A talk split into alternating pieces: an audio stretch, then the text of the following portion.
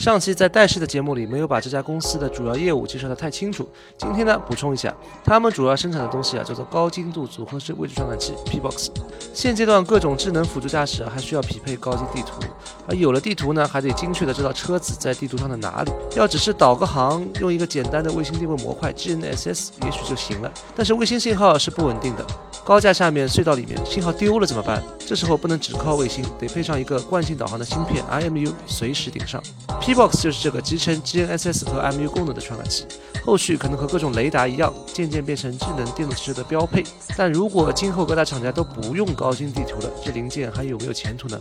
戴世智能这家初创企业又经历了哪些的发展故事？这次我们接着来聊一聊。在中国智能汽车硅谷观察行业变化。大家好，这里是平口三人谈，我是绿星频道许正，这是一档谈话节目。每周和老朋友清华大学汽车博士张康康、资深汽车行业从业者朱玉龙聊聊最不正经的新能源行业动态。而且最新的是，特斯拉不仅用了 MU，呃，当然它是在这个控制器里边集成的，呃，然后同时它加强了卫星系统。它从原来的双双屏加到了三屏，嗯，就它不用高精地图，但是它也必须要清楚的知道。呃，其实增增加了卫星的稳定性，就是我们说屏这个卫星分两个概念，一个是星座，比如说北斗，比如说 GPS，这是星座，然后一个叫频段，就是说同样的北斗有 B 一、B 二不同的频段，还有一些军用频段，是吧？GPS 有好多频段，格罗纳斯有好多频段。那你支持的频段越多，支持的星座越多，你的卫星定位的稳定性越会越好。一个频段不行了，我就跳跳到另一个。哎，对对对，而且它的算法会比较复杂。这个东西将来会以一个独立的产品形态存在嘛？啊，你像特斯拉一样，它把它放在里头，它可能只是从你这边买一个芯片模组。现在很难讲，现在我们能看到的市场确实非常的，至少国内市场，我们就说国内，不管是新势力还是我们说的主流车厂，主流车厂也在入局，也在发 SO 啊，基本上他们所有的这个配置啊。现在还是非常的多元的，就有些是这么一个一个完整的盒子，买组合，有人买其中一部分，嗯，对，非常完整。有些是要拆，把 IMU 和卫星切开，就是我放在不同的地方。呃，这我觉得到目前来说还很难说谁优孰优孰劣，但是目前来说，这个方案它其实更多是我觉得是主机厂它的预控的整个电器架构的一个历史严格导致的。嗯，就如果有些是大预控，它完全可以把它全合进去。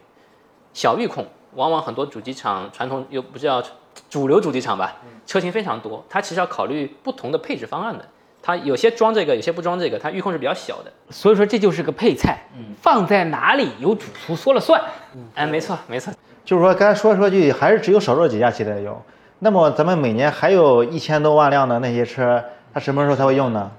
我我估计也快了，因为从过去这六个月的这个主机厂的这个。尤其是主流主机厂啊，大家基本针对二四二五年的车都已经有这个规划了。那那它加这东西会有什么用呢？比如说我原来就有车道纠正功能，我加了之后会让我的功能变得更好，还是说我有了新功能？它有两个作用，就是你车的，就比如说啊，你在高速公路上，首先你遇到匝道，你光靠摄像头搞不定；你在城市道路上，你如果没有车道线，比如说拐个弯啊，或者车道线不清晰，或者两边大卡车把你包夹住，你看不清车道的时候，其实纯摄像头都有它的局限性。那 L 二到 L 三最常见的这个发展有两条路径，一个是增加覆盖度，就是各种各样的工况都能覆盖；一个是减少接管率，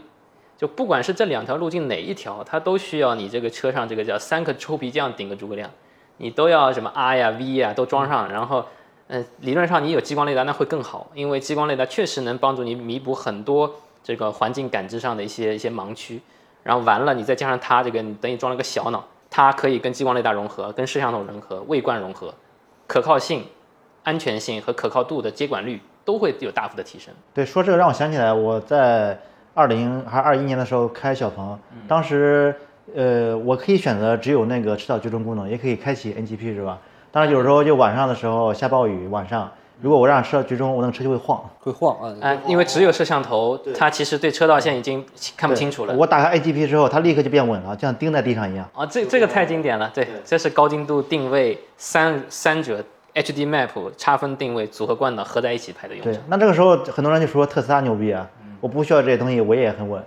但我觉得这是一个发展路线啊，因为目前来说，大家其实还是在 L 二里边做一些各种各样的一个性能的探索。你真正要做到 L 三，你其实还是讲安全性的，就是我觉得衣食住行出行，它最后发展，它会变成有人驾驶，它还是会变成一个运动。无人驾驶还是个大方向。你想，任何老人小孩，他都希望有等点对点的这种自由出行能力。但就算我觉得没有这些东西，它也能做得很好的话，只要它足够便宜，我宁愿它加上。就你让我更安全点，我只加几百块钱，还是回到他的成本。作为一个做仪器的毕业生出来，我们会发现这都是仪器，本来是一个设备，花一下，慢慢的成为了一个车载的设备，一个零件。这个过程中，其实就是你会发现它的性能在折中，它其实有一个平衡的过程。因为仪器的话是讲究分辨率的哦，我们要用最好的、最敏感的芯片来做最好的性能，而一个部件它是要跟成本做平衡的。然后再加上汽车的特殊的需求，它就会对产能有很高的要求。你要便于组装、便于维护，很多东西都要考虑。可靠性，对，所以说我理解它其实是另外一个维度上的激光雷达，它一开始也很贵，然后慢慢的性能还有各方面去做折折折中，然后价格不断的往下探。量也往上，而且它和极光雷达的有一个相似之处，就是说我不断的武装我的这个车的能力，呃，呃从硬件上去武装，后面软件再说，是这么同一个路硬件。预埋，所以我觉得从大方向来说啊，嗯，特斯拉确实在技术上它有很强的这种，呃，至少因为现在还是有很强的引领作用啊，大家会看它的技术路线，但并不代表它未来的发展路线是什么样。这个我是这么看的啊，其实整个毫米波，特别是传统的非级联式的，其实你说有用处吧，有用，但是更多的还是给你一个 reference，就是一个一个相对速度嘛。然后如果你的性能不提高，或者说它在整个跟视觉相比，它没有一个决定性的作用，它确实没啥用。但其实只有更高的性能来给你提供，我觉得有两个场景，一个是你在整个城市区道路里头，一个飞速开过来的电动自行车，那这个图像识别整个过程它有一个性能。那么就是如果你的策略规划策略想做的比较有侵略性，那你就要整个响应速度很快的感知系统能够在这种特殊的场景，因为这个时候它离你很近，你想走，它也想走，那个时候就很容易撞。还有一种就是像两个大车，你看不见它，人也看不见，那这个时候就靠赌概率，你是看经验。但是毫米波就可以穿透那个大车，评估后面还有没有车，还是不是还有原因变便宜了，所以马斯克愿意用？有可能啊、很 有可能。是啊，所以说这里就涉及到一个关键因素，它有多便宜，以及它怎么量产，知道？对，说说这些东西价格吧，摆在这半了半天，大家觉得这可能二十块钱一个吧？那这个要，呃，我先说一下老外多少钱啊？老外这个要上百万一套。What the fuck？六位数的，嗯，五位数，五位数的呃，这个三位数四位四位数往三位数走往三位，数走。这个所以这个就是你说的仪器，仪器，这是零件。对，我们可以理解为这个就是我们在学生时代看到的高精度的设备跟仪器。从实验室走向这千家万户，哎，没错，它本身也是发展的趋势。就最早组合惯导就是导弹啊、飞机啊这种领航。海峰，你觉得最右边那个，将来进到三位数，它能够在什么样十万上十万、十万、二十万、十五万？是不是这样？现在它这一个东西相当于几个毫米波雷达的价格，将来呢会不会相对价值会更低一点？预预告一下啊，这个我们在和国内相对比较大的几个主流车厂，嗯、通过跟他们的交流，嗯、我觉得中国人还是非常工程师非常勤奋，非常的敢于挑战自我，呃，也包括一些是主流新势力还是主流的传统都有都品牌都主流新势力也有，除了魏小李以外的新势力，呃，包括还有主流车厂，大家都希望，呃，有这么一个说法，就是 L 二要做到十万元，往下未来下探到十万元的装，十万元的车都装最卷不过中国人。对，，L 二点五要下探到十五万元，十五万。嗯，所以对这我们其实压力很大智。能汽车，中国包了。那那 L 二也得装这个东西。L 二 L 二加十五万元下的东西都可能会。那对于你们来说，这个其实可能后面有一个挺大的市场。没错，没错。那其实，在这个市场上最重要的就是能不能做到大规模量产，其实是我们一直在尝试的这个东西。因为过去军工做这个东西，其实按仪，就像校长说的，按仪器在做，但真正要做到这么低的成本，那降低成本的这个动力是改进它的工艺呢，还是说在比较便宜的车上我们可以稍微降低一下它的性能？贵在哪里呢？它在这个过程，其实这里边我们说位冠组合啊，卫星系统相对里边更偏算法一些。那惯性系统，它说实话，它是个比较重的制造业，嗯。它最重要的一个环节就是对它的硬件器件加上它的标定工艺，嗯。它因为大批量的惯性，其实陀螺仪加速度计是精度是不够高的，你要降到这么便宜啊，你不能像军工一样用光纤陀螺仪，像这么大的是吧？激光陀螺仪，你都是用 MEMS 的，但 MEMS 的散差非常大。只有通过标定工艺，这个你投入一点点成本，但是你能把很多性能提升一个数量级，它性价比非常高。那在过去军工标定是一台一台做，那成本当然高了。所以说这个问题的核心逻辑就是生产效率，因为本身标定作为一个感知器件或者定位器件最主要的一个核心的这个工艺过程，如果把它的工时的这个制造的费用降下来，其实整个嗯部件的制造成本就可以快速下降你，量越大，你制造占的比例就就规模是一个关键因素，很重要。这陀螺仪它到底长啥样子？麦姆斯，你一说陀螺仪，我总想起来是一个悬在空中的球。这个您说的对，就是陀螺仪它其实是个角速度测量的传感器。但之所以之前叫陀螺仪，是人类通过早期测量角速度是用陀螺的进动效应来测量。但是随着技术发展，人量测人类测量角速度的方法已经越来越多了。其实这里边都是 MEMS 的，它 MEMS 陀螺仪它里边其实已经把角速度的变化变成了电容值差异的变化。这个就是 MU 了，应该说之前我们新一代的有许多主机厂在规划在未来的车型上面，目前是国内尺寸最小的，就是说，这个东西是你们造的，这个东西也是你们造的。就在这里，它在这个里面。其实特斯拉就是把这个东西集成它的板子上板子上，对，它等于说直接集成在预控里边了，就是核心，就是涉及到它的标定工艺是最复杂的。啊，这最贵。过去军工都是几台或者几十台一造，那我们现在做的第三代的工艺，说全自动化的去造的时候，把它的成本能降降到过去的十分之一，降一个数量级，产能提升五倍，那这才能真正把这个大规模有可能做到这个三位数里非常便宜啊。对，说到这里让我想起来了，朱校长前期做的蜂巢能源，就是说我有了这个短道电池之后，我还得把这个碟片工艺的设备给造好，这个工艺才能用。所以说我们理解啊，目前的高科技的这种零部件企业跟原来不一样。以前更多的是一个集成制造，还要做一点算法，嗯但现在某种程度上是其实深入到核心器件，哎在核心器件上面去，对，你要考虑把它造出来。包括特斯拉说 the machine builds the machine，嗯，它也是对。也它最厉害的是它的超级工厂嘛，嗯对，所以某种程度上，其实制造业、先进制造业回归的本质其实是制造工艺。你要把设备。备的问题攻克，然后你的产量就就其实它的主要瓶颈就是你的设备能每天能造多少个。嗯嗯嗯哎，这个是不是现在咱们中国的创新的一个特点？就是现在说到美国的一些科技创新，都是一些高尖尖的，但不涉及到制造的。嗯咱们中国呢，不仅要把东西设计出来，还要把它的设计的工艺和设备嗯没错也弄好没，错然后使它实现很低的成本。是的这里头核心逻辑还是中国太人太卷了。你单纯做一个东西放一块板子，没有单纯组装没有意义，还是要有一个核心里头，你一定要把这个核心的件的工艺做出来，你有自己的核心的知识产权，然后再把它成本降下来，这才你的本事。对，这个确实就是和你刚才说的特斯拉有点像，难怪马斯克那么喜欢中国，是吧？不是你要把东西弄出来，还要把它弄得很便宜。因为你纯电路板和代码，你一旦开发好以后，你可以快速的复制边边际成本是比较低。低但是你有些核心工，你举个例子，过去联合汽车电子专门做标定，它有三千号标定工程师，就是这个软件去提升硬件，其实是靠一些模型和半经验的数字化模型去提升它的。那这个标定工艺，其实这个小盒子里面有个 MCU 的，它是会跑一个矫正算法。那这个算法里面的各种矩阵参数，就是靠标定去获得。呃，我是我应该讲是八年前看着这个边疆在家里面这个带式智能，应该讲一开始可能是更多的是在于一些呃农业无人机啊，一些对当时也是跟关岛相关飞行控制器呃，它当时还是更多的偏仪器类的，对非量产类。高性能。呃，但是呢，也是因为智能辅助驾驶来到了这个时间节点，呃，可能有快速铺开的，不管是有中国的这个新造车势力，或者是电动汽车的快速普及，还有就是其他的一些硬件的，可能这个成熟了。说实话，我们一开始没有这么卷，我们一开始只是做软硬件和算法，嗯、但是做到后面发现要真正降本，它的门槛还是在制造工艺上，所以我们又花了整个公司这么多年啊，花了大大量的一半的时间在开发它的新一代的工艺和这个装备。就是你们一开始是做软件算法的，后来要做产品，后来发现连设备要做。对，要软硬要一起做。让我想起来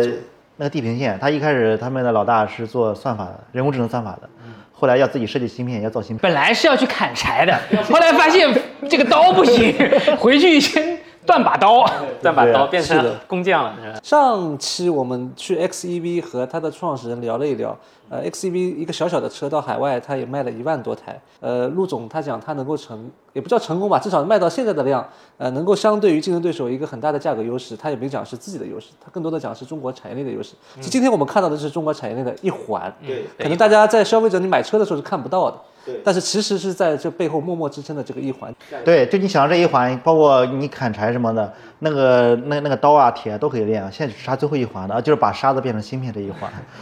没错，我们现在讲这个汽车行业过去叫包饺，三十年包饺子，就是外面来的传感器、芯片供应商，然后主中国有自己的主机厂，白车身是吧？大集成四大工艺，冲压、喷涂、集成、总装啊什么的，叫包饺子。完了以后你要自己去擀皮，自己就咱们那个燃料电池的这个发展也有这么一个路径，呃，然后我导师奥尔明高就说这是一种剥洋葱式的研发，一开始过来买过来组装，后来发现里面里面越来越都不，到核心的部对分。对对对对，这里头我觉得核心也是中国在制造在一开始的过程中还是消化吸收，我们是更多的通过采购，通过了解整个围绕着主机一层一层打到元器件，甚至元器件的设备制造。其实从整个芯片制造，我们现在面临的困境，其实也是核心的制造环节没有设备。对我就特别想支持海鹏这种企业，就是说，来在上海这么一个浮华地方，是吧？没有去搞务虚，还得八年了都在搞实业，必须要点赞。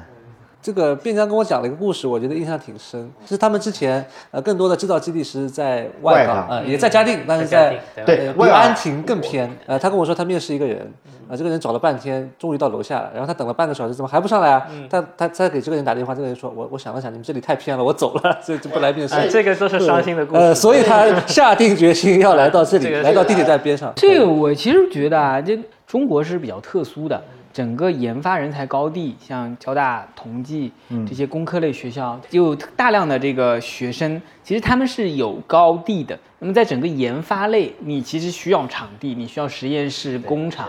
那其实你像在美国，它其实可能有一个小镇偏远的地方，但是它有一个自成的一个体系。在中国，你要把他们丢到一个角落里头，就支支持三线建建设，我们没有父辈们的这个决心，我们其实还是需要一个在一个相对可触达上海人，至少是个外环吧。嗯，在华为制造基地的时候，那已经很偏了，但是那个也是一个华为的制造基地，把一个孵化小镇搭起来。对，所以说，我觉得这是将来的趋势。对要有地来支持制造业，支持先进制造业，然后又要让这些人有一个机会能够跟城市生活接轨。这对这其实是一个既矛盾又合理的地方。海峰，这个在我们在外港，呃，我看新闻，我们已经投了上呃数十万的这个年产能的这个产线，嗯，五就是十万，呃，五十万。我我看到新闻，我们已经跟那个这个是一汽大众的呃江淮大众的这个思告已经已经定已经量产的是江淮大众，嗯很快像。后续会有什么更多的这种车型？对，已经公布的是呃，嗯。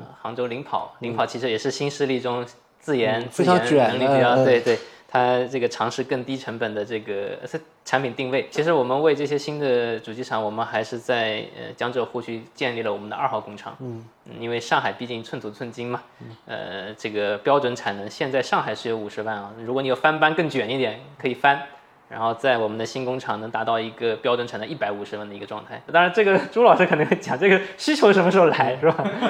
呃，但是这个可能要为它准备好。如果它卷到了十五万，但这个跟这你的成本、你的价格是互相叠进的。你如果量越大，呃，价格越低，可能能够运用到更多的车型上面。对，其实这两年消消费者是在怀疑辅助驾驶到底有没有那个价值。我觉得未来两年会变化很快。第一，因为第一个，这整个系统的成本在降低，是吧？相对于价值来说，成本降低的，那我就更愿意买。第二个就是像这个城区辅助价值，我觉得对于整个的消费群体的，冲击力很大。更低速的场景去覆盖。然后说实话，自动驾驶的大路线肯定是多元融合，就是三个臭皮匠顶个诸葛诸葛亮，你只要各传感器够便宜。其实硬件预埋是很好的，算法迭代，你看 Chat GPT 都能迭代这么快，我们有理由相信多元融合是不会是成为一个累赘。嗯，只要你算法迭代的够快，其实它肯定是帮助你的这个东西。那今天我们应该讲到现场看了这么一家中国的不那么显眼，但是在默默耕耘的这么一家公司，它的不断的变化，它从一个呃仪器设备的供应商，然后逐步的也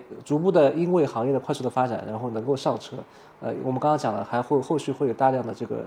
这个产能的投投放和车型的铺开和定点。二零二三年是作为这个城城区辅助驾驶的这么一个元年吧，嗯，很有可能我们后面也会持续的这个关注这个行业的快速的发展。对，就是戴尔智能虽然是个小公司，但我觉得它是中国制造和中国创新的一个缩影。呃，我们我也希望像咱们中国能够提供这样一个环境，让海峰这样人才能够搞一辈子技术。我觉得其实目前自动辅助驾驶在车辆上还是机器人在室内，其实都需要这样的一个模块来做一个定位也好，或者切分一下。所以我是觉得中国制造还是有很大的机会。我也是呃对中国制造充满了信心。感谢来到苹果三人台，在中国智能汽车硅谷观察行业变化。呃，我们后续也会一直关注这个城区辅助驾驶的一些快速的进展和迭代。我们下期节目再见，拜拜。拜拜。